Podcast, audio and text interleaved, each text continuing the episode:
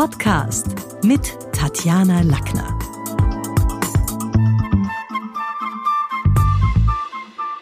Vor kurzem habe ich über historische Redewendungen gesprochen und diese Folge war so nachgefragt, dass ich mir gedacht habe, ich werde heute noch ein paar nachreichen. Redewendungen und was sie bedeuten. Also grundsätzlich verdeutlichen Redewendungen und sie unterstreichen auch besser, was wir sagen wollen. Sie helfen dem Gesprächsfluss und dem Verständnis. Allerdings gibt's kaum etwas Peinlicheres, als diese selbstsicher in der falschen Situation oder in den falschen Content einzubauen. Daher ist es umso wichtiger zu wissen, was denn diese ständig verwendeten Phrasen bedeuten und woher sie stammen. Was bedeuten beispielsweise die folgenden fünf? Jemanden nicht das Wasser reichen können.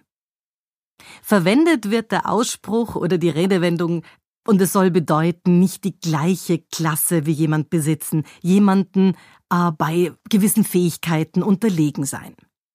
Im Mittelalter reichten die Hausangestellten ihren Herren vor dem Essen eine Schüssel mit Wasser, in dem diese sich die Hände waschen konnten. Der Ausdruck besagt, dass jemand noch nicht einmal wert ist, diese Aufgabe zu erfüllen. Zweitens, jemanden ein X für ein U vormachen. Heißt natürlich übersetzt jemanden bewusst täuschen oder ihn betrügen. Im lateinischen Alphabet, muss man wissen, stand das U für ein V. Und das römische V war in der damaligen Zeit, wir erinnern uns an die römischen Zahlen, ein Fünfer. Dieses V ist also quasi ein halbes X, weil wenn man diese, das V verlängern würde, dann wäre es ja fast ein X. Das stand aber für die Zahl 10. Wurde jemanden ein X für ein U, zum Beispiel beim Spielen bei einer Schuldentafel beim Bäcker vorgemacht, durch die ganz leichte Verlängerung der beiden Schenkel des Vs, dann musste er den doppelten Betrag zahlen. Und da hat man natürlich gesagt, ich lasse mir doch nicht ein X für ein U vormachen. Die nächste Redewendung ist falsche Zungen. Wenn jemand mit falscher Zunge spricht, dann lügt er und erzählt absichtlich die Unwahrheit. Der Ausdruck stammt übrigens aus der Bibel. Psalm 120, 2. Dort heißt's, Herr, rette mein Leben vor Lügnern, rette es vor falschen Zungen. Viertens, Schnee von gestern. Es ist ein umgangssprachlicher Ausdruck, der auch als Schnee von gestern oder Schnee vom letzten Jahr vorkommt und bedeutet so in Bezug auf Dinge und Tatsachen, ja, dass die wirklich niemanden mehr interessieren, dass die kein Mensch mehr braucht.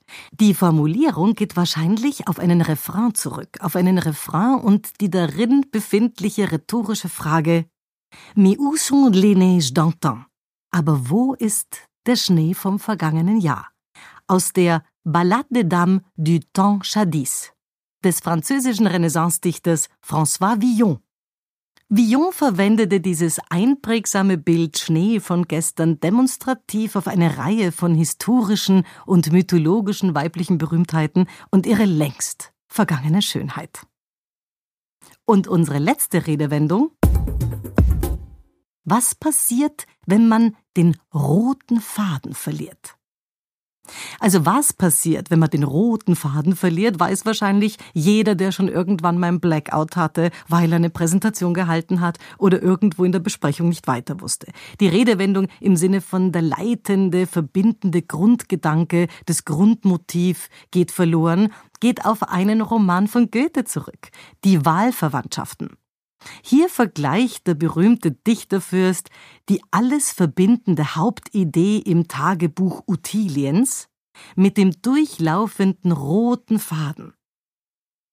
Ebenso zieht sich durch Utiliens Tagebuch ein Faden der Neigung und Anhänglichkeit, der alles verbindet, und das bezeichnete er sprichwörtlich als manches eigene, von innigerem Bezug wird an dem roten Faden wohl zu erkennen sein.